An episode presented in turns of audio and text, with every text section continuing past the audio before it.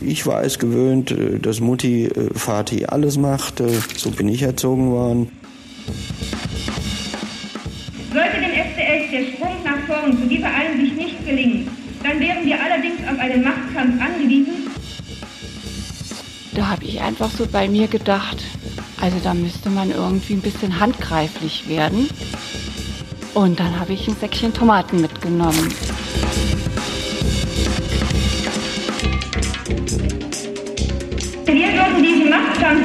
Machtkampf gewinnen, da wir historisch im Recht.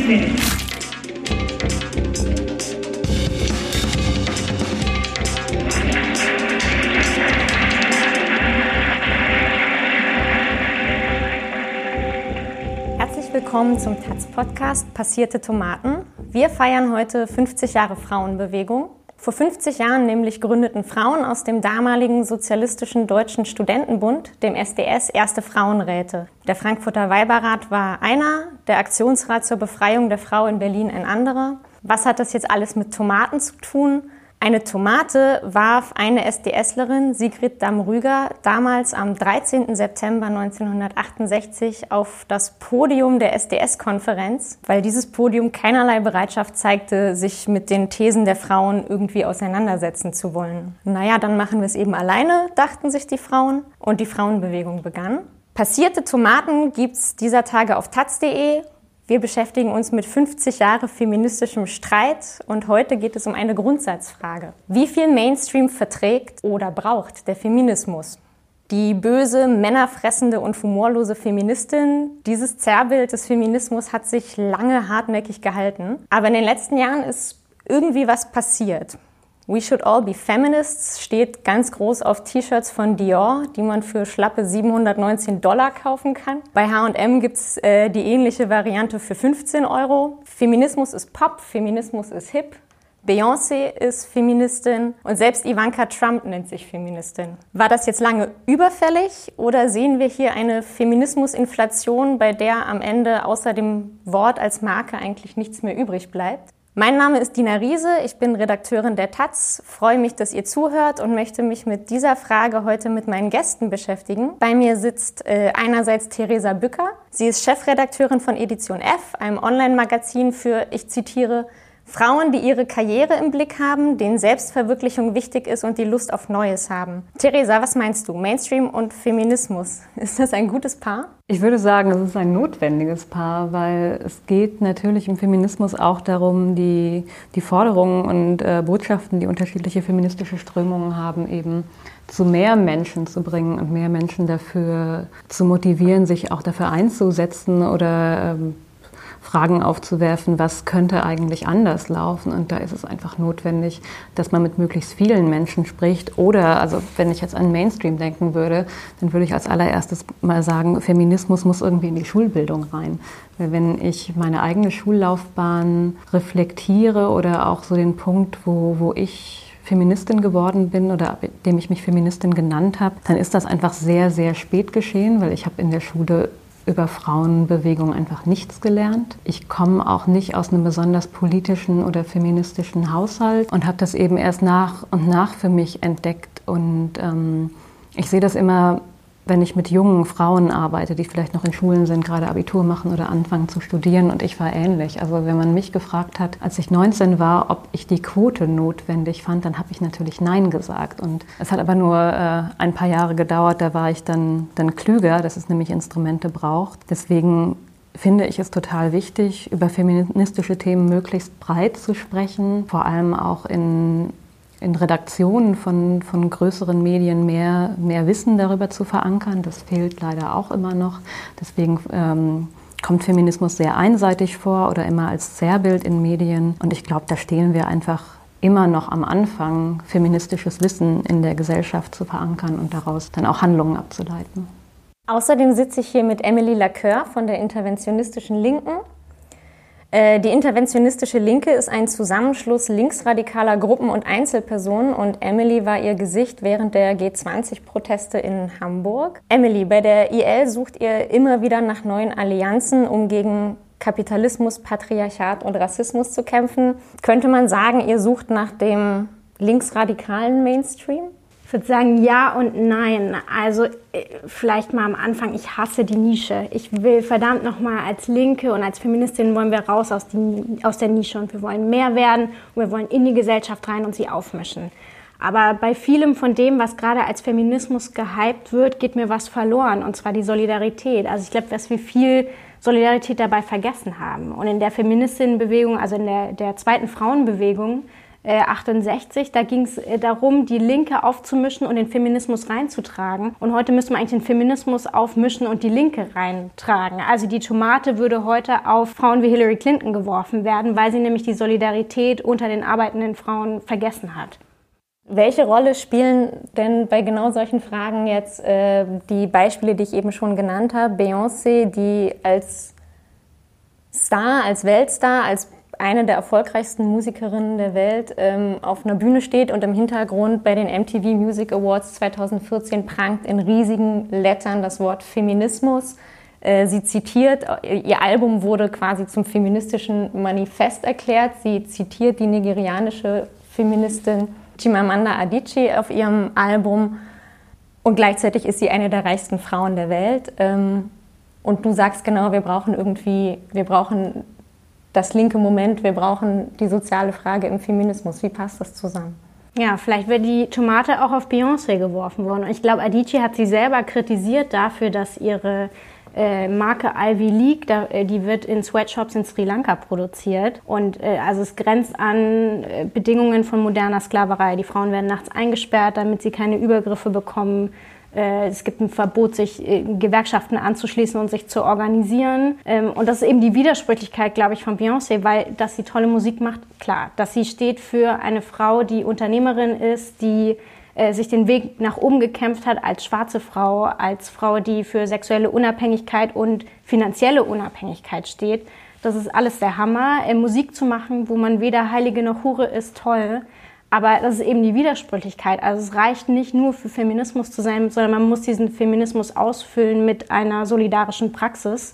Und es darf eben nicht ein Feminismus der 1% sein, der, derjenigen, die es schaffen, ganz nach oben zu kommen, sondern von Frauen untereinander, die sich zusammenschließen, die gemeinsam kämpfen und zwar gegen alle Unterdrückungsformen. Nicht nur als alleine, um an die Spitze zu kommen und in, in den oberen 1% mitzuspielen, sondern die Spielregeln in Frage zu stellen äh, und ähm, genau, gemeinsam zu kämpfen.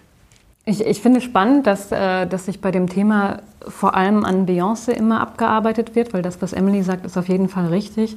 Ich glaube, Beyoncé hat aber nochmal eine ganz, ganz wichtige Rolle eben für schwarze Frauen in den USA und weltweit, was man auch nicht vergessen darf und was nochmal eine andere Analyseebene, äh, Analyseebene ist. Und ähm, also deswegen finde ich es schwierig, dass immer Beyoncé als das Symbol für den Ausverkauf des Feminismus betrachtet wird. Ich glaube, da gibt es einfach sehr, sehr viele Beispiele und das ist auch problematisch und das ist auch in der Rezeption natürlich einfach total verflacht, weil wir auf jeden Fall in so einem Hype sind, wo überall Feminismus und Girl Power und Empowerment draufgeklebt wird.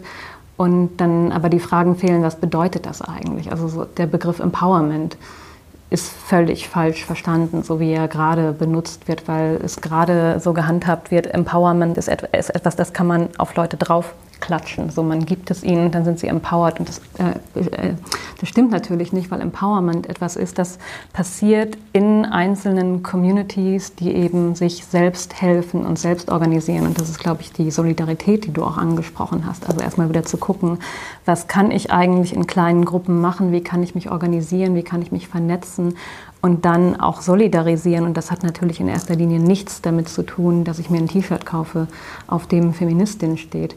Ich glaube aber trotzdem, dass das Feminismus gerade plakativ überall auf T-Shirts ist oder eben auch von Künstlerinnen, die vielleicht weniger feministisch sind, sondern eher im Popfeminismus, dass das Label erstmal verwendet wird, erzeugt schon auch eine Anschlussfähigkeit. Und ich würde da auch einfach mal wieder auf Mädchen und jüngere Frauen gucken, sodass sie erstmal überhaupt damit in Kontakt kommen und dann aber natürlich für sich auch weiter gucken können, was heißt das denn? Was sind die Ideen dahinter? Was sind die politischen Ideen dahinter?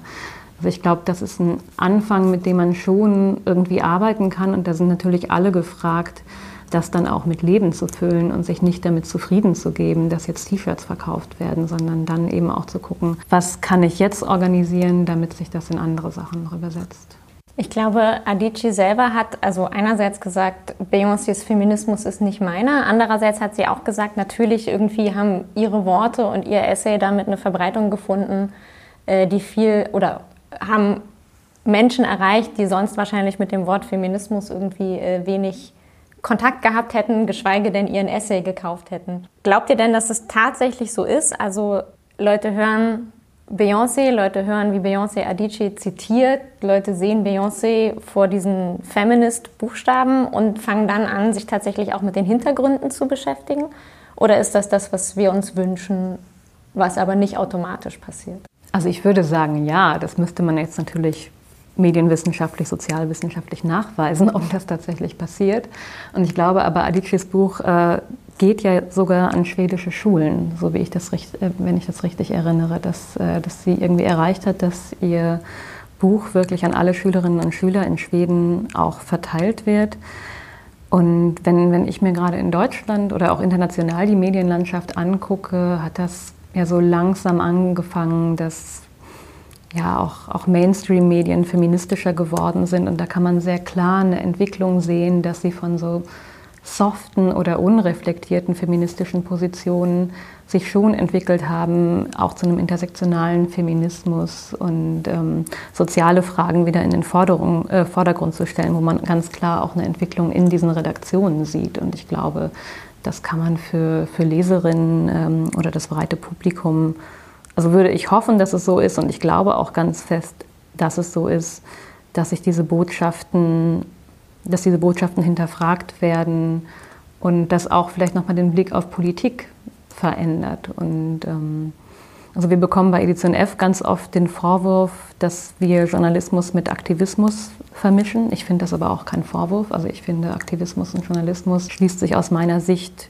überhaupt nicht aus, weil ich finde, also wenn die FAZ von sich behauptet, sie ist die Stimme der Vernunft in wirtschaftlichen Fragen, kann ich genauso gut sagen, ein feministischer Blick auf die Gesellschaft ist absolut vernünftig und sollte sich überall durchziehen. Und wir haben für unsere Leserinnen auf jeden Fall den Anspruch, sie politisch zu informieren und auch politischer zu machen. Also wir hoffen, wir erhoffen uns eigentlich, dass von dem Mainstream-Anspruch, den wir erstmal haben oder wo wir erstmal herkommen, wir langfristig unsere Leserinnen ja vielleicht auch linker machen. Also die ideale Entwicklung wäre vielleicht, dass sie bei uns anfangen zu lesen und dann ähm, auf die Straße gehen und andere Sachen machen. Es ist interessant, dass du das so über euch selber beschreibst, weil das, was ich von eurer Webseite sehe und eurer Praxis, ist eigentlich eine ganz andere. Also ich glaube, äh, als ich dir gerade zugehört habe, würde ich Ihnen ganz vielem Recht geben. Feminismus ist ein Kampfplatz. Vielleicht gibt es für manche Feministinnen, die sehen Beyoncé, dann googeln sie Feminismus und dann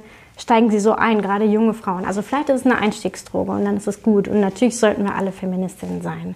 Und das auf so einer großen, weiten, äh, globalen Plattform zu verbreiten, auf jeden Fall, das applaudiere ich. Aber dann müssen wir es mit linken Inhalten füllen und mit Aktivismus füllen. Und das sehe ich nicht so richtig, wie Edition F das macht. Also auf eurer Webseite schreibt ihr davon, ihr seid eine Bewegung. Und wenn man nachguckt, seid ihr aber eigentlich eine GmbH, die natürlich Profit für ihre Gesellschafter erwirtschaften will. Und eine Bewegung ist eigentlich eine von Freien und Gleichen, die zusammenkommt und die, äh, naja, von links kämpft. Das sagst du auch. Und also das sehe ich auch nicht, wenn ihr gerade bei eurem Future Force Day äh, Tickets für 300 Euro habt. 300 Euro kann sich eine alleinerziehende Mutter überhaupt nicht leisten. Das ist vielleicht das, was sie im Monat für Essen ausgeben kann. Und das ist nicht mein Feminismus. Also wenn man um ähm, wenn man Karrierecoaching macht für die, die sich leisten können, für die, die 120 Euro im Jahr zahlen können, um bei eurer Plattform mitzumachen und um dann an die Spitze der, der, der Ruling Class mit am Tisch zu sitzen, das ist nicht mein Feminismus, sondern wir müssen von unten ansetzen und die Gesellschaft von unten verändern und keinen Elite-Feminismus von oben schaffen. Vielleicht müssen wir an der Stelle noch mal kurz einhaken und für euch, die ihr zuhört, erklären, was der Female Future Force Day Ende August war. Theresa, was war das? Ähm, das war eine eintägige Konferenz, die wir von Edition F aus organisiert haben, so über, über das Programm Female Future Force, was bei uns ähm, im Unternehmen ein Weiterbildungsprogramm jetzt war, das letzte Jahr über, über digitale Angebote. Und das haben wir dann als Konferenz umgesetzt mit einem ja, vielfältigen Programm. Das hatte aber auf jeden Fall einen Karriereschwerpunkt. Wir haben gesellschaftliche Themen auch mit rein, rein gehabt, äh, mit drin gehabt. Ähm, ich, ich, sehe die Kritik von, von dir, Emily, auf jeden Fall. Also das, äh, ich glaube, da muss man so ein bisschen erklären, dass Edition F ein recht komplexes Gebilde ist, was es mir auch, äh, was mir selber manchmal Bauchschmerzen macht, weil das für das, was ich gerne stehen würde als Person und das äh, für was Edition F steht, nicht unbedingt deckungsgleich ist. Oder da habe ich auf jeden Fall auch innere Konflikte und wir reden da sehr viel im Team, was im letzten Jahr eben auch gewachsen ist, darüber, wie wir das auf einer Linie behalten oder wo wir überhaupt hinwollen, weil, also ich habe Edition F ja nicht mitgegründet, das waren Nora Wohlert und Susanne Hoffmann. Die wollten Edition F am Anfang eigentlich als Wirtschaftsmedium oder Businessmedium platzieren, so in der Nische von Manager-Magazin und Business Punk, wo es kein Angebot von Frauen gab. Dass es überhaupt diese, diesen gesellschaftspolitischen Dreh bekommen hat, ist sicherlich dadurch entstanden, dass ich da die Redaktion leite und wir eben auch mit den Leserinnen und Lesern zusammen gemerkt haben, die wollen das so gar nicht. Also die wollen was politisch, Politischeres haben. Und das hat eben zu dieser Entwicklung geführt, wo wir jetzt sind und äh, wo andere Teams eben vermarktbare Produkte anbieten, die dieses Projekt auch weiterfinanzieren. Und das wirft äh, unheimlich viele Konfliktlinien auf. Also ich finde, es ist eine ganz oder ich frage mich das auch immer selber. Also ich frage mich immer selber, wie finanziert man ein feministisches Medium heute? Und wir sind ja einfach, wir sind ja winzig klein. Also es ist immer ganz interessant. Äh, Leute von außen denken, Edition F ist riesig und bei uns würde es aussehen wie bei der Vogue, was absoluter Schwachsinn ist. Also wir sind gerade in der Redaktion ja tatsächlich dreieinhalb Leute, die dieses Magazin machen. Das ist ja einfach richtig, richtig klein. Also deswegen können wir auch einfach sehr viele Themen überhaupt nicht abdecken und versuchen das teilweise mit anderen Medienkooperationen zu haben. Und ja, wir streiten auch einfach sehr viel innerhalb des Teams und über diese Konferenz haben wir auch sehr viel gestritten. Und also ich glaube, hätte ich das Programm verantwortet, hätte es auch anders ausgesehen. Äh, jetzt ganz persönlich, aber ich kann, ich stehe aber dazu und ähm, dass wir das so gemacht haben. Wir, äh, wenn wir ein politisches Programm komplett gehabt hätten, hätten wir diese Konferenz aber auch gar nicht machen können. Wir haben das letztes Jahr in Berlin einmal versucht. Da wollten wir vor der Bundestagswahl eine kleinere Veranstaltung machen mit nur ähm, Rednerinnen aus dem Politikbereich. Es gab kein einziges Unternehmen, was diese Veranstaltung sponsern wollte. Und ähm, dann haben wir den Titel einfach umgenannt. Der Titel war dann Life Changing Moments. Die Speakerinnen waren genau die gleichen. und dann haben wir Sponsoren dafür gefunden. Also es ist wirklich absurd. Und ähm, ich, bin, ich bin da selber innerlich total zerrissen, wie man das machen kann. Also ob man oder ob ich dann sagen muss, okay, wenn wir nur das überhaupt machen können, wenn wir von großen Konzernen Geld bekommen, müssen wir es dann eigentlich ganz bleiben lassen oder was machen wir? Ich weiß es nicht.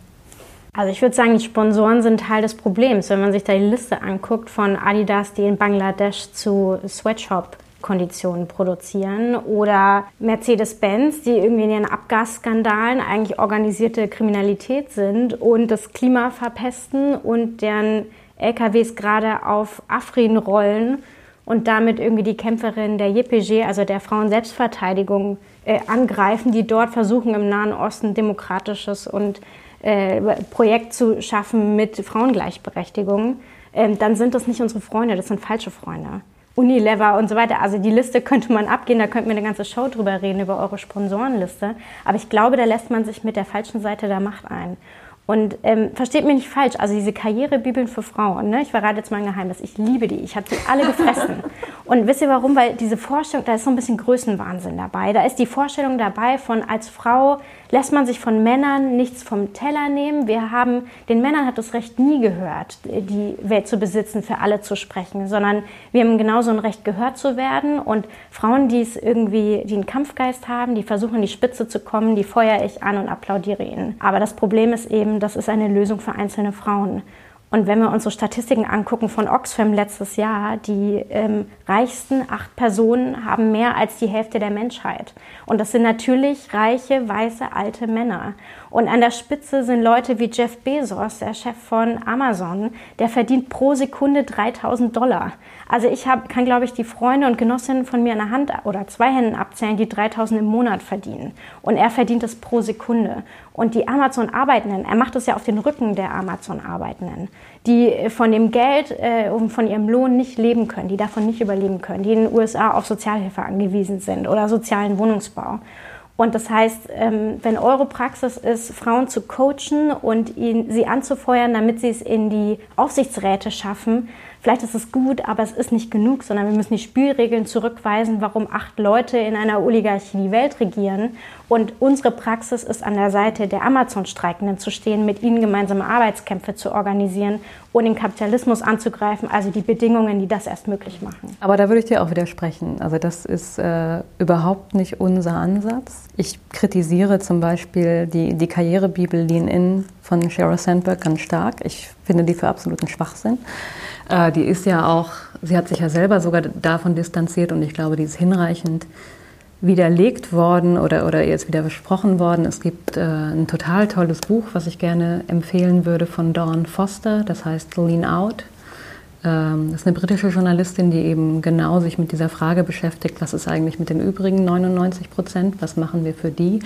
Und zu diesen Themen machen wir auch unheimlich viel. Ich glaube, das kommt in der Außenwahrnehmung nicht so durch, was, äh, was auf jeden Fall ein Problem ist, dass, äh, dass wir adressieren müssen. Aber für mich ist die Lösung überhaupt nicht, dass Frauen in die Aufsichtsräte und Vorstände kommen, weil ich, also ich fand es auch relativ lächerlich, als jetzt die Spitzenpolitikerinnen in Deutschland gesagt haben, die Quote war, ähm, war der große Erfolg der Gleichstellungspolitik in Deutschland in den letzten Jahren, weil für wen? Also ähm, kann man darüber streiten, ob es jetzt wichtig war, hat auf jeden Fall Berechtigung, aber für Gleichberechtigung in Deutschland bewirkt die Quote natürlich überhaupt nichts. Also auf der Linie bin ich auch absolut. Aber ich würde an dich gerne die Frage weitergeben, weil ich habe ja eben schon versucht, so ein bisschen deutlich zu machen, dass mir selber auch die Lösung fehlt, wie organisieren wir Feminismus, wie bringen wir ihn in den Mainstream, wie bringen wir Frauen oder andere Menschen, die daran interessiert sind, eigentlich zusammen, wenn nicht so, wie wir es gerade machen? Also was ist da die Lösung? Ja, ich will auch nicht sagen, dass ich die Lösung oder wir in der EA die Lösung gebucht hätten. Ich meine, wir versuchen es alle auf unseren Wegen und so. Aber den Vorschlag, den wir haben, ist, es von unten zu denken. Also erstens Kämpfe zu verbinden. Die, äh, die Sendung wird ja jetzt irgendwie ein bisschen später ausgestrahlt, aber wir zeichnen sie jetzt gerade auf, wo der Mob in Chemnitz wütet. Und die Leute, die da wüten, die sind auch eine Gefahr für uns Frauen. Die wollen uns alles wegnehmen, die wollen uns zurück an Haus und Herz schicken, äh, die äh, wollen uns unterwerfen und ähm, also sozusagen ähm, als Feministin haben wir ein Interesse, uns gegen sie aufzustellen. Also der Kampf gegen Faschismus, gegen Rassismus und äh, gegen das Patriarchat, der muss Hand in Hand gehen. Und ähm, ich glaube, die Frage ist weniger, wie schaffen wir einen Mainstream-Feminismus? Nicht, dass ich nicht Mainstream will. Ich, ich, will den Mainstream. Ich will, dass wir mit unseren Ideen, dass, er, dass sie so magnetisch sind und so überzeugend sind, dass sie irgendwann hegemonial werden. Also ich will nicht mich abkapseln in meiner kleinen radikalen Kritik und unter uns bleiben, sondern Allianzen suchen, mehr werden, radikalisieren auf jeden Fall. Aber es ist ja wichtig, die Frage zu gucken, äh, wofür kämpfen wir eigentlich und wogegen. Und das ist eben nicht ähm, dafür, dass es paar Frauen in Aufsichtsräten gibt, sondern der Kampf um Feminismus war immer die Abschaffung der Aufsichtsräte, also die Zerschlagung von äh, männlicher Herrschaft über weibliche Körper, aber auch über generellen Kampf für Gerechtigkeit. Und das schließt im Moment ein, dass wir gegen Kapitalismus kämpfen und nicht an der Seite von den Konzernen äh, und auch gegen staatliche Institutionen im Moment. Ich glaube, Chemnitz zeigt total die Vermischung von äh, Polizei und AfD, von Militär, von Gerichten, von Geheimdiensten.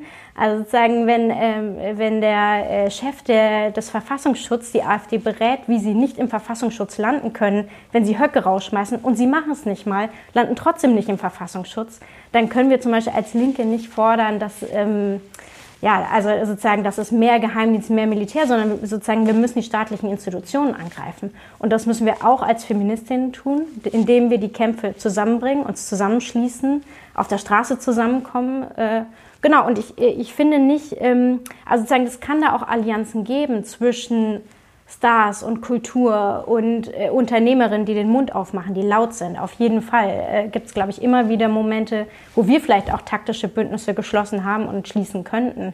Aber es ist nicht genug, wenn es nur sich auf einer Online-Sphäre ist, wenn es nur darum geht, wie wir Karriere machen können und da laut sind, sondern sozusagen, man muss es grundsätzlich in Frage schließen und zusammenkommen von unten. Aber wenn wir jetzt nochmal den Bogen zurückschlagen zum Anfang, wir haben über Beyoncé geredet und da nochmal ist irgendwie eine der erfolgreichsten, reichsten Frauen, oder ist eine wahnsinnig reiche Frau. Ähm, oder man guckt sich an Emma Watson, die ganz lange in Harry Potter als, also sozusagen junge Mädchen und Frauen, die damit groß geworden sind, diese Frau im Film aufwachsen zu sehen als Hermine in Harry Potter, die inzwischen UN-Sonderbeauftragte für, für Gleichstellungsfragen ist äh, und Reden hält. Und das sind natürlich alles Leute, die eine wahnsinnige Strahlkraft haben, deswegen, weil sie in diesem System erfolgreich sind. Und deswegen auch nochmal die Frage, also du sagst, äh, oder ihr beide habt jetzt so ein bisschen anklingen lassen, Frauen, die irgendwie dann ganz oben in die CEO-Spitze klettern, das ist eine Lösung für einzelne Frauen, aber gleichzeitig reden wir ja über eine Gesellschaft, in der wir jahrelang gelernt haben, dass solche Positionen Männern gehören. Und deswegen macht es ja vielleicht auch doch einen Unterschied, wie wir gesamtgesellschaftlich auf Rollenbilder gucken, wenn sich ganz oben was ändert, weil Menschen irgendwie nach oben gucken. Das sind die Personen, die wir wahrnehmen, das sind die Leute, die im Fernsehen sind, das sind die Leute, die interviewt werden, wenn äh, irgendjemand was Kluges erklärt bekommen möchte. Das sind die, die Leute, die irgendwie das Bild formen, welchen Beruf ich als Kind glaube, vielleicht später machen zu wollen. Und äh, dann will ich vielleicht gar nicht auch CEO von irgendeinem Unternehmen werden, aber Vielleicht ändert es ja doch was daran, was ich als Kind glaube, in welche Richtung mein Leben zu gehen hat. Wie losgelöst voneinander sind diese Sphären denn tatsächlich? Also ich will, dass Frauen den Mund aufmachen überall und Leute in Positionen, wo sie ein Publikum haben, die sollen sich bekennen, die sollen nicht wegducken. Wenn die rechte Hetze irgendwie und die antifeministische Hetze überall lauter wird, dann brauchen wir Leute, die stehen bleiben, die nicht umkippen, die nicht den Rechten hinterherlaufen, sondern ähm, die sich bekennen und die, genau, die auf unserer Seite stehen. Und das brauchen wir in allen Institutionen, in der Kultur und von Promis auf jeden Fall. Ich feiere das auch ab. Aber es ist keine, vielleicht andersrum, also sozusagen unser feministisches Projekt ist nicht, Frauen in diese Position zu bringen, damit sie da den Mund aufmachen können, sondern ähm, ich glaube, also man kann sich das auch historisch angucken, wo der Feminismus einmal diese, den Karrierismus kritisiert hat ähm, hat, sich gleichzeitig zu, ähm, hat sich gleichzeitig zu einer Veränderung vom Kapitalismus zum Neoliberalismus, zum Globalen, zum Deregulierten, hat sich auch der Feminismus verändert und darauf eingelassen und spielt dieses Spiel mit, mit den Konzernen, mit der Vorstellung von ich mache das alleine, ich komme allein an die Spitze. Und es wird einem eingeredet, es nützt nichts zu kämpfen, man braucht sich nicht zusammenschließen, man kann das alles individuell alleine lösen. Und das ist falsch. Also sagen, in den Zeiten wie jetzt gilt nach wie vor, sich zusammenschließen, mehr werden, Solidarität in der Praxis. Wenn man sich jetzt mal anguckt, was so unseren Alltag bestimmt und wo der Feminismus da steht, dann also wir reden jetzt ja so ein bisschen über die Frage, kann es einen richtigen Feminismus im falschen System geben, ne, wenn man es mal so, äh, so zusammenfassen will. Aber tatsächlich ist ja viel von dem, was gerade passiert, eindeutig kommerziell motiviert und vielleicht aber auch mit guten Ergebnissen. Also wenn man mal das Beispiel nimmt, Diversität in Redaktionen oder in Unternehmen generell, dann habe ich schon ganz oft auf verschiedenen Konferenzen gehört, wie diejenigen, die da über Personal entscheiden, sagen, es lohnt sich finanziell für uns divers zu sein, weil es verkauft sich besser, weil wir erreichen auch eine breitere Zielgruppe, wenn wir mehr Leute haben, die äh, die wissen, wie die verschiedenen Leute ticken, an die man Sachen verkauft. Oder wenn man mal in die Sextoy-Branche guckt zum Beispiel, wenn es irgendwie vor, vor 15 Jahren noch irgendwas, irgendwas war, wo man so durch, durch abgehängte Türen reingelaufen ist und dann war das irgendwie, hatte so eine Fetischkonnotation und vor allem war ja sowieso alles, was mit Sex und Fetisch zu tun hatte, war irgendwie was, was äh, Frauen machen sollten, damit es Männern gefällt. Und heute hat man irgendwelche fancy Pop-up-Stores von verschiedensten Unternehmen mitten in belebten Einkaufsstraßen und die Zielgruppe sind ganz klar Frauen und weibliche Sexualität. Das heißt aber ja auch, dass die Unternehmen erkannt haben, oh wow, es gibt eine ganz neue Zielgruppe und wenn wir denen was anbieten, dann geben die wahnsinnig viel Geld aus für was auch immer wir ihnen verkaufen wollen. Also Geht es überhaupt, in den Mainstream zu gehen, ohne dass, dass es sich verkaufen lässt in der Welt, in der wir leben? Also ich glaube, das ist ein Aspekt davon. Ich, ich finde dieses Argument, äh, wenn wir Frauen in, in großen Unternehmen haben, dann werden die, äh, machen wir bessere Umsätze, ist natürlich gruselig. Das war ja genau das Argument, was auch von linken Parteien im Kampf um die Frauenquote vorgebracht worden ist. Das hat auch die sozialdemokratische Frauenministerin da die ganze Zeit vorgebracht. Und das ist natürlich nicht der Punkt. Also darum sollte es nicht gehen. Ich glaube, bei Redaktionen ist das nochmal was anderes. Redaktionen haben ja eine andere Funktion in der Gesellschaft als Unternehmen. Die müssen aus meiner Sicht divers sein und sie sind immer noch nicht genügend divers, gar nicht mal im Hinblick auf Geschlechter, sondern auch, ähm, welche Bildung haben die Menschen, die da arbeiten eigentlich. Ähm, ist nochmal eine ganz andere Diskussion. Aber klar, wir, wir sehen den Ausverkauf von Feminismus bei Produkten auf jeden Fall, aber es gibt ja einfach noch so viel mehr Themen und da sehe ich eigentlich gerade total viel Bewegung. Was ich in Deutschland immer so ein bisschen schade finde, das ist auch ein Problem für die feministische Bewegung, ist, dass ähm, so ein bisschen durch den Widerhall der Medien äh, braucht der Feminismus Köpfe, die in Kameras sprechen können oder im Radio oder auch hier und ähm, lässt unheimlich wenige Feministinnen zu, die das machen können. Also es gibt überhaupt keine Offenheit dafür, dass es im Feminismus, und das ist so großartig, es muss eine Arbeitsteilung geben, weil niemand kann zu allen Themen dieses Fachwissen haben und das laut vertreten und organisieren. Wir kommen da nur hin, wenn wir ganz viele verschiedene Personen haben, die das machen. Es gibt aber dann in der Medienlandschaft so maximal drei Feministinnen, die man kennt, vielleicht gerade auch ein bisschen mehr, und an denen sich dann alle abarbeiten. Also es gab ja diesen lustigen Vorfall vor einigen Wochen, ich glaube, das hattet ihr bei der Taz auch aufgegriffen, äh, da hatte sich ein Zeitredakteur, Jochen Bittner, äh, daran abgearbeitet, dass Margarete Stokowski und ich, wir hatten irgendwie nichts zu den Protesten im Iran getwittert. Und er hat daraus diesen Vorwurf gemacht, so euer Feminismus ist ja nichts wert, weil ihr solidarisiert euch nicht mit den Frauen im Iran. Ich meine, er hat ja ganz viele verschiedene Dinge nicht verstanden, zum Beispiel auch nicht, wie Twitter funktioniert und dass es nicht unsere Hauptaufgabe ist, zu irgendwelchen Themen zu twittern und dass, wenn man über was gerade nicht twittert, das auch nicht signalisiert, dass man sich mit diesen Themen nicht beschäftigt. Aber da müssen, also da braucht es einfach in den Redaktionen noch so viel Wissen. Und meine Hoffnung ist, setzt euch doch mal wirklich mit Feminismus auseinander und interviewt oder porträtiert die ganzen Leute, die sich mit all diesen verschiedenen Themen beschäftigen. Weil es gibt so viele. Und, aber was ich sehe jetzt unter ganz normalen Frauen und anderen Menschen, dass sie schon erkennen, dass es, äh, dass es wirklich Kämpfe sind um da gesellschaftlich etwas zu verändern. Weil, also was ich gerade so im Familienbereich wahrnehme, ist eigentlich, dass die meisten kapiert haben, dass Vereinbarkeit ein total ausgelutschtes Wort ist und dass es das nicht gibt. Also diese Idee, dass ähm, in Kleinfamilien beide Elternteile 40 Stunden arbeiten, was ganz viele schon müssen, um überhaupt den Lebensunterhalt bestreiten zu können, dass das die Gesellschaft langfristig komplett kaputt macht und dass das eben nicht die Lösung ist, sondern die Lösung sein muss, dass wir alle sehr, sehr viel weniger arbeiten, damit überhaupt Zeit zum Leben übrig bleibt. Und ich glaube, das ist einfach auch total wichtig für die ganzen politischen Kämpfe. Und äh, da gibt es ja das schöne Modell von Frigga Haug, das Vier in einem. Also es passiert gerade aus meiner Sicht politisch zu wenig oder kann auch so wenig passieren, weil wir so sehr in Erwerbsarbeit und Care-Arbeit eingebunden sind, dass daneben erstmal überhaupt keine Zeit bleibt, noch auf die Straße zu gehen. Also das ist, ähm, da beißt die Katze sich einfach in den Schwanz. Ne? Und wenn wir da an Stellen nicht einfach Zeit rausnehmen, um die zu haben, um die Gesellschaft wieder an, also anders zu gestalten, dann, dann kommen wir auch nirgendwo hin. Also ähm, hat, jetzt sind wir bei ganz vielen Themen gelandet, ne? super spannend. Aber äh, wir waren ja eigentlich bei der Frage von ähm, feministischem Ausverkauf und Pinkwashing und feministischem Label auf teuren Sachen. Und ähm, ich würde sagen, ja, also eine große feministische Strömung hat sich aufgetan und äh, sich dem Neoliberalismus angeschlossen und feiert den ab und sich darauf eingelassen.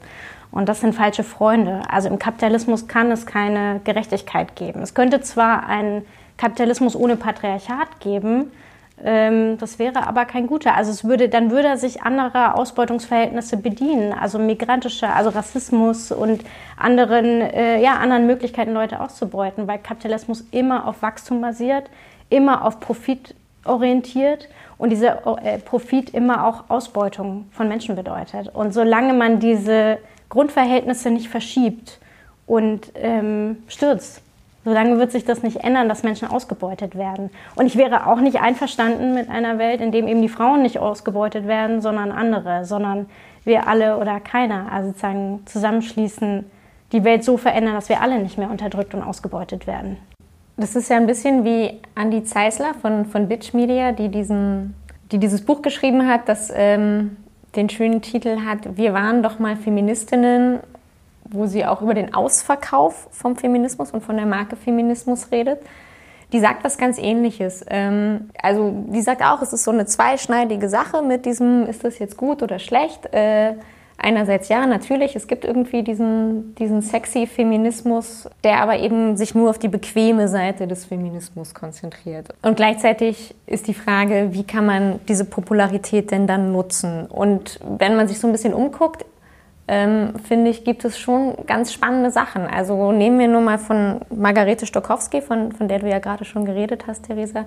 Die, Margarete hat ihre Kolumne auf Spiegel Online und ist damit unglaublich erfolgreich. Und jetzt kommt irgendwie ihr zweites Buch raus. Und, äh, und Margarete, was sie macht, ist ja auf eine Art, die irgendwie total schön zu lesen ist. Man kann irgendwie, man kommt gut mit. Es ist irgendwie kein total abgehobener theoretischer Diskurs, aber es geht ja irgendwie an die ganz grundlegenden Themen. Und es geht eben nicht nur um irgendwie Glitzerfeminismus, sondern Margarete hat ja schon auch eine sehr fundierte Gesellschaftskritik. Und das läuft total gut.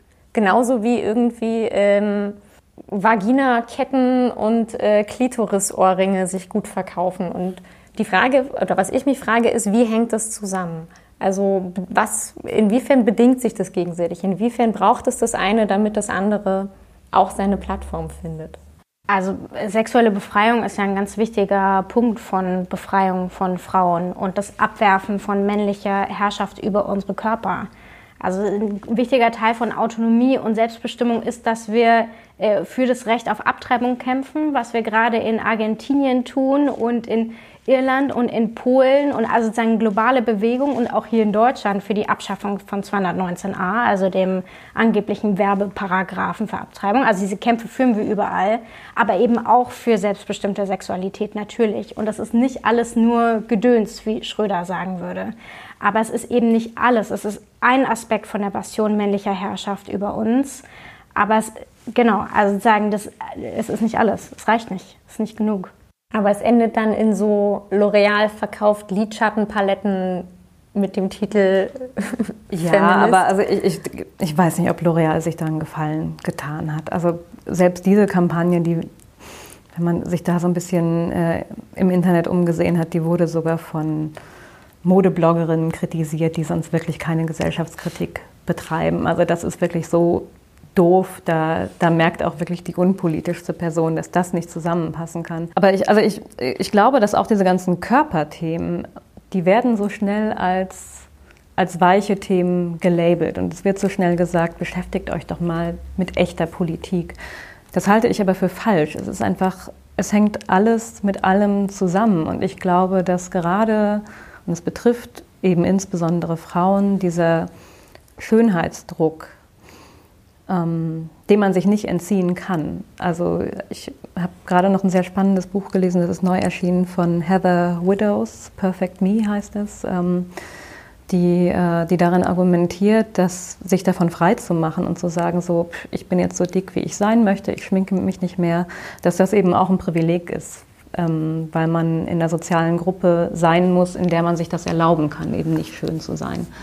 Und gerade das, also Schönheit, Klamotten, dünn sein, das frisst so viel Kraft und Energie. Und ich glaube, das aufzulösen und auch das wirkungsvoll zu bekämpfen, das schafft ja wieder Freiräume, sich an anderen Stellen zu engagieren. Aber ich glaube, dass das einfach ein ganz großer Aspekt ist, mit dem insbesondere Frauen aus der politischen Sphäre, aus dem gesellschaftlichen Engagement einfach rausgenommen werden. Deshalb ist es grundlegend, dass wir uns damit beschäftigen. Klar, es frisst unglaublich viel Zeit, sich irgendwie Sport zu machen, abzunehmen, gut auszusehen und die Zeit hast du nicht irgendwie auf der Straße zu sein und für deine Rechte zu kämpfen. Also du kannst dich irgendwie entscheiden, willst du vorm Spiegel stehen oder willst du Geschichte schreiben als Frau. Ne? Also eigentlich würde ich appellieren an mehr Frauen schreibt Geschichte und äh, schmeißt die Waage weg, aber das heißt nicht, dass ich davon auch immer frei wäre. Ich meine, ich glaube, dass wir da viel irgendwie auch viel uns einmischen können. Ich glaube, ähm, wo wir uns bestimmt ähm, auch treffen können, ist zum Beispiel auf unsere Bezugnahme von der MeToo-Kampagne.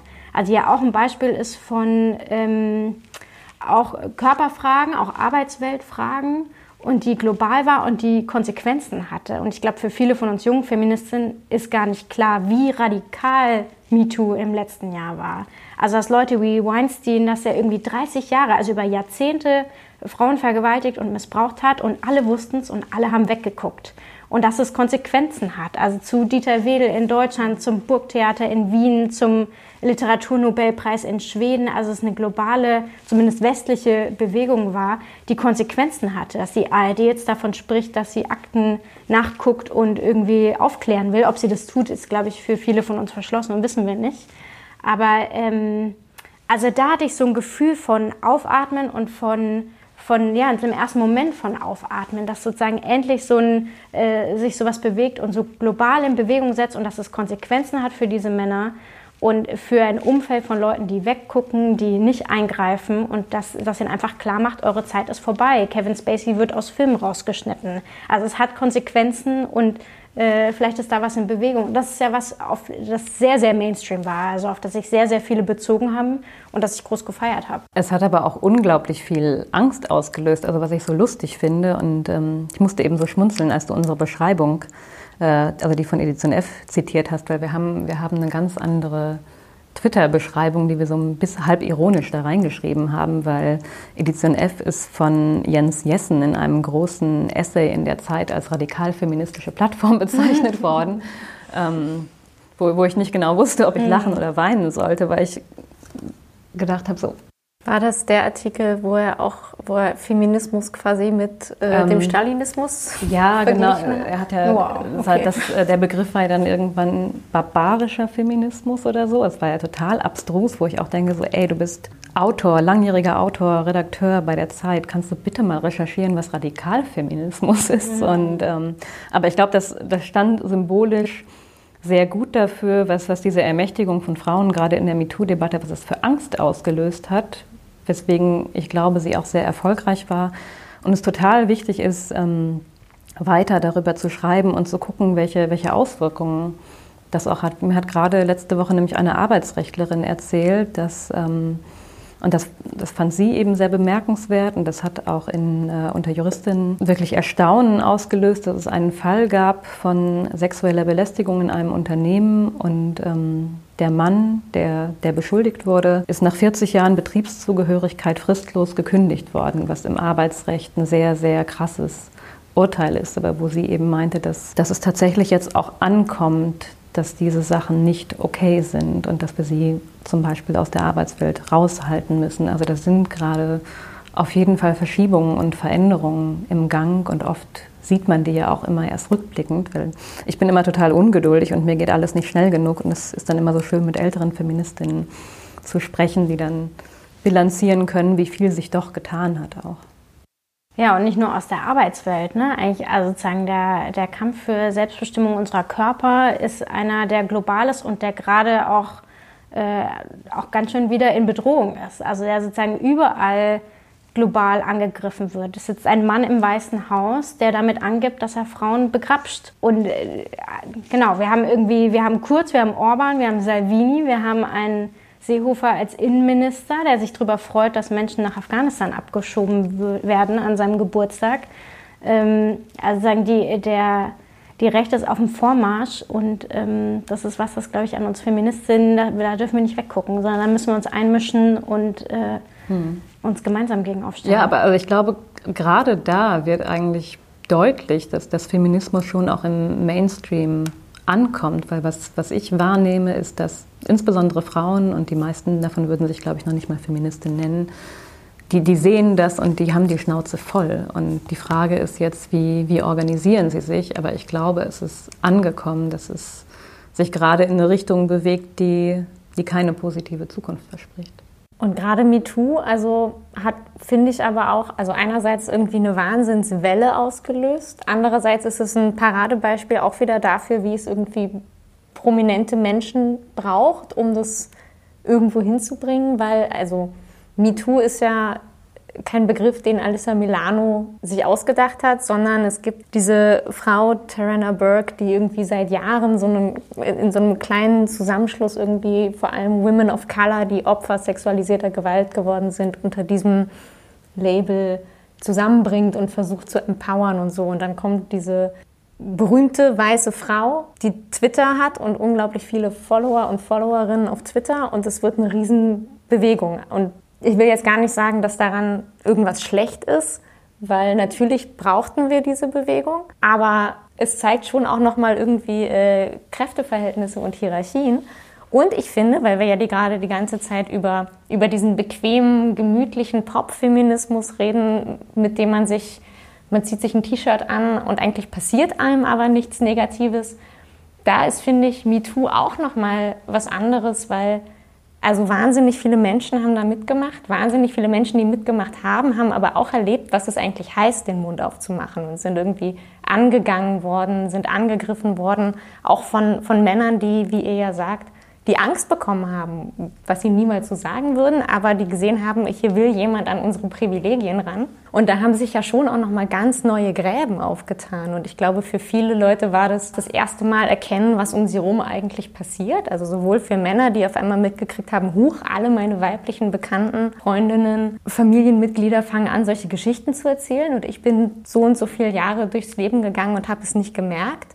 Aber auch für Frauen, die erkannt haben, huch, ich mache den Mund auf. Von der einen Seite kommt ganz viel Unterstützung und von der anderen Seite kommt richtig viel Unangenehmes, was ich jetzt überlegen muss, ob ich das aushalten kann oder ob ich den Mund wieder zumache. In den USA kann man ja positiv hervorheben, dass, äh, dass die prominenten Frauen tatsächlich auch ihr Geld jetzt nutzen, um, um anderen damit zu helfen. Die haben ja diesen Times Up-Fonds aufgesetzt um eben Frauen, die sich eine rechtliche Vertretung nicht leisten können, da beiseite zu springen. Ich sehe jetzt keine, keine analoge Entwicklung in Deutschland und man kann ja auch durchaus politische Forderungen ableiten oder würde zum Beispiel auch unserer Justizministerin sehr gut stehen, das zu machen und zum Beispiel endlich das Verbandsklagerecht auf den Weg bringen, weil Frauen, die sich gerade arbeitsrechtlich wehren, die stehen mit den Kosten alleine da. Und wenn man äh, als Frau von sexualisierter Gewalt oder Belästigung am Arbeitsplatz betroffen ist, dann wird man eine Kosten-Nutzen-Abwägung machen, die eben in den überwiegenden Fällen dazu führt, sich nicht zu wehren. Deshalb man kann politisch unheimlich viel machen. Das wäre mal an der Zeit.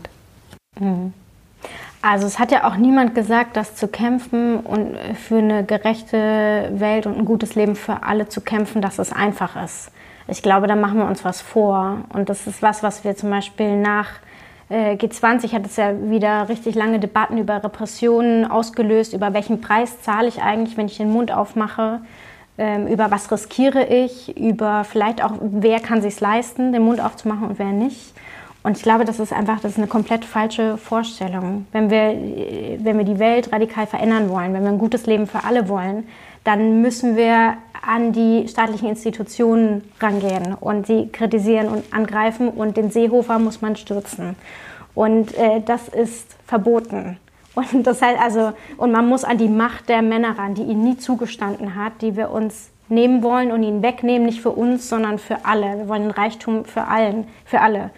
Ähm, und das sind Sachen, die sind nicht Dinge, die man als Hobby macht oder als weil es nett ist oder weil es hübsch auf einem T-Shirt aussieht, sondern weil es, äh, also da geht es zur Sache. Natürlich riskiert man da was, natürlich zahlt man einen Preis und ich glaube, die Vorstellung von, oh Mann, das ist aber äh, total schwer und das macht mir Angst und so, natürlich macht es Angst. Deswegen tut man sich zusammen, deswegen hilft man sich aus und schließt sich zusammen. Aber ich glaube, es ist eine falsche Vorstellung zu sagen, irgendwie, das ist schwer und das ist, äh, es macht Angst und das ist aber nicht leicht. Ja, natürlich, so ist es. Und ich meine persönlich nach G20, ich hatte irgendwie, was ich für einen Shitstorm auf sozialen Medien von rechter Hetze hatte. Also sagen, äh, wo ich als Hure beschimpft wurde, weil ich es gewagt habe, als politische Frau den Mund aufzumachen. Und ich habe angefangen, mich zu unterhalten mit anderen Frauen, die auf Twitter aktiv sind und die irgendwie politische Frauen sind. Ich meine, Leute wie Katja Kipping, die kriegt sowas, und auch nach G20 hat die das Zehntausende bestimmt, solche äh, Beleidigungen, Beschimpfungen bekommen. Die hat eben Personal, die, die das handhaben. Ich habe lange nicht drüber geredet, weil ich auch nicht wollte, dass es sozusagen das, äh, die Trolle füttert und die weitermachen. Aber ich habe meine Social-Media-Profile und die Passwörter an äh, männlichen Genossen gegeben, damit die es einmal bereinigen, blockieren und ich mir das nicht antun muss. Also am Ende denkt man, die Welt besteht nur noch aus Arschlöchern. Aber sozusagen, äh, natürlich wird man angegriffen als Frau, die den Mund aufmacht, aber wir müssen trotzdem laut bleiben und den Mund aufmachen. Gibt ja keinen anderen Weg. Da sind wir uns bestimmt einig, ne? ja, ich glaube, da sind wir uns einig. Ähm, das war vielleicht auch ein ganz schönes Schlusswort, Emily. Oh, ich hätte noch so viel. Du hättest noch so viel. Ja. Du kannst auch noch weiter. Aber ich, ich fand es auch schön ja. als Schlusswort. Ich hätte auch jetzt ergänzen können, aber ja, mhm. was hast du denn noch? Ich glaube, ich habe noch ein paar Sachen über, wo wir uns, glaube ich, einig sind und wo wir uns trennen. Also zum Beispiel, ähm, ich habe gelesen, dass du bei Hashtag Ausnahmslos mitgemacht hast. Mhm. Und das fand ich super. Und in der Zeit, das war ja kurz nach äh, Silvester 2016, vielleicht habt ihr auch schon früher angefangen, aber es gab diese rassistische Debatte, kannst du ja gleich mal aus deiner Perspektive erzählen, aber es gab diese rassistische Debatte, die ähm, quasi das Fenster der medialen Willkommensbewegung, also sozusagen äh, der europäische Mauerfall beginnt, der March of Hope, der sich ja jetzt zum dritten Jahrestag äh, nähert oder schon gewesen sein wird, wenn wir es ausstrahlen. Ähm, und das Fenster hat sich wieder geschlossen nach diesen äh, großen sexistischen Übergriffen in Köln am Hauptbahnhof am Silvester 2016. Und äh, ihr habt dann diese Ausnahms, äh, doch Ausnahmslos-Kampagne gestartet und gesagt, gegen jeden, also gegen jede Täterschaft, genauso die vom am Oktoberfest, die Vergewaltigung am Ober Oktoberfest, wie auch die, die vielleicht von irgendwie Zugezogenen passieren äh, oder begangen werden. Und wir haben damals gesagt, wir machen eine große Demo am Kölner Hauptbahnhof zum 8. März und bringen richtig viele Frauen äh, auf die Straße. Also da ich das Gefühl, da hatten wir so ein taktisches Verhältnis, wo wir uns, glaube ich, auch aufeinander bezogen haben und am gleichen Strang gezogen haben. Ihr vielleicht, indem ihr diese ähm, weiß nicht, diesen Brief und diese Kampagne gestartet habt und wir auf der Straße. Aber da hatte ich das Gefühl, da waren wir irgendwie sogar sehr eng aneinander. Ja, was erzähle ich jetzt am besten darüber? Das ist, äh, ich muss mich erstmal erinnern. Das war nämlich wirklich, äh, also initiiert haben das aus meiner Erinnerung äh, Hybra Schimmisei und äh, Anne Wizurek. Die haben dann relativ schnell einige Frauen zusammengetrommelt und das lief natürlich alles digital und wurde in in einiger Nachtarbeit äh, erarbeitet, wo wir, wo ich für mich im Aktivismus aber auch eine ganz interessante Wende, die ich nochmal wichtig finde, vielleicht einzubringen, gemerkt habe. Seitdem wir mehr und mehr Kinder bekommen in diesem Netzwerk, leidet die aktivistische Arbeit unheimlich, weil man die Nächte nicht mehr durcharbeiten kann. Und das ist äh, es ist, auch, es ist auch total traurig, weil man sieht, man kann auf einmal so viel weniger machen. Und das war ein Projekt, was wir dann endlich mal wieder einigermaßen gut hinbekommen haben, weil es einfach wichtig ist, diese Verschränkungen aufzuzeigen von ähm, wie Gewalt gegen Frauen für rassistische Zwecke instrumentalisiert wird. Und haben das versucht, relativ professionell aufzusetzen, auch mit Medienarbeit, aber das, es kommt einfach sehr, sehr schlecht durch. Ähm, und, und das macht auch wieder so ein feministisches Feld von Konflikten auf, weil es dann einfach immer noch Alice Schwarzer und die Emma gibt, die die Debatte eigentlich da dominiert hat, die unheimlich schnell ein Buch rausgebracht haben äh, über Köln und äh, da ja eine sehr klare antimuslimische, auch durchaus rassistische Kampagne, wie ich finde, fährt oder Terre de Femme, die die sich ja auch völlig gedreht haben in den letzten Jahren und das also einfach innerhalb von Feministinnen nochmal für sehr viel Streit einfach darüber sorgt, wie über Migration in Deutschland gesprochen wird. Und das ist natürlich lange noch nicht zu Ende. Klar, also äh, sexualisierte Gewalt wird instrumentalisiert, wird missbraucht. Und ich glaube, das kann man auch ganz gut in Chemnitz gerade sehen dass wenn man äh, Gewalt und Übergriffe einen nur interessieren, wenn es von einem migrantischen Täter passiert, dann hat man kein Problem mit Sexismus und kein Problem mit Gewalt sondern hat man ein Problem, also dann hat man ein Rassismusproblem. Vor allem, wenn man den Frauen, die dafür den dagegen ansprechen, dann auf Twitter als erstes eine Vergewaltigung wünscht. Klar, genau. Ja, ich, äh, ich glaube, damit entlarven die sich ganz gut. Und ich meine, ein anderer Punkt, ich glaube, da äh, hätten wir so ein bisschen so einen Differenzpunkt, ist, auf welche Vorbilder beziehen wir uns. Zum Beispiel, ähm, Hillary Clinton ist kein feministisches Vorbild, sondern sie hat den Weg bereitet für Donald Trump. Also sie wurde nicht nicht gewählt, weil sie eine Frau ist, sondern weil sie die Wall Street ist. Weil sie Politik von ihrem Mann unterstützt hat, der die Finanzmärkte dereguliert hat, der ähm, ja, also der den Weg bereitet hat für die Finanzkrise und die, das Platzen der großen Blase, wo Millionen Amerikanerinnen und Amerikaner alles verloren haben, wo eins von fünf Kindern in Armut lebt. Und das haben sich Leute gemerkt und in Zorn übersetzt. Und die haben sich mit Rassisten zusammengetan, die unverbesserlich sind, die so oder so Rassisten sind.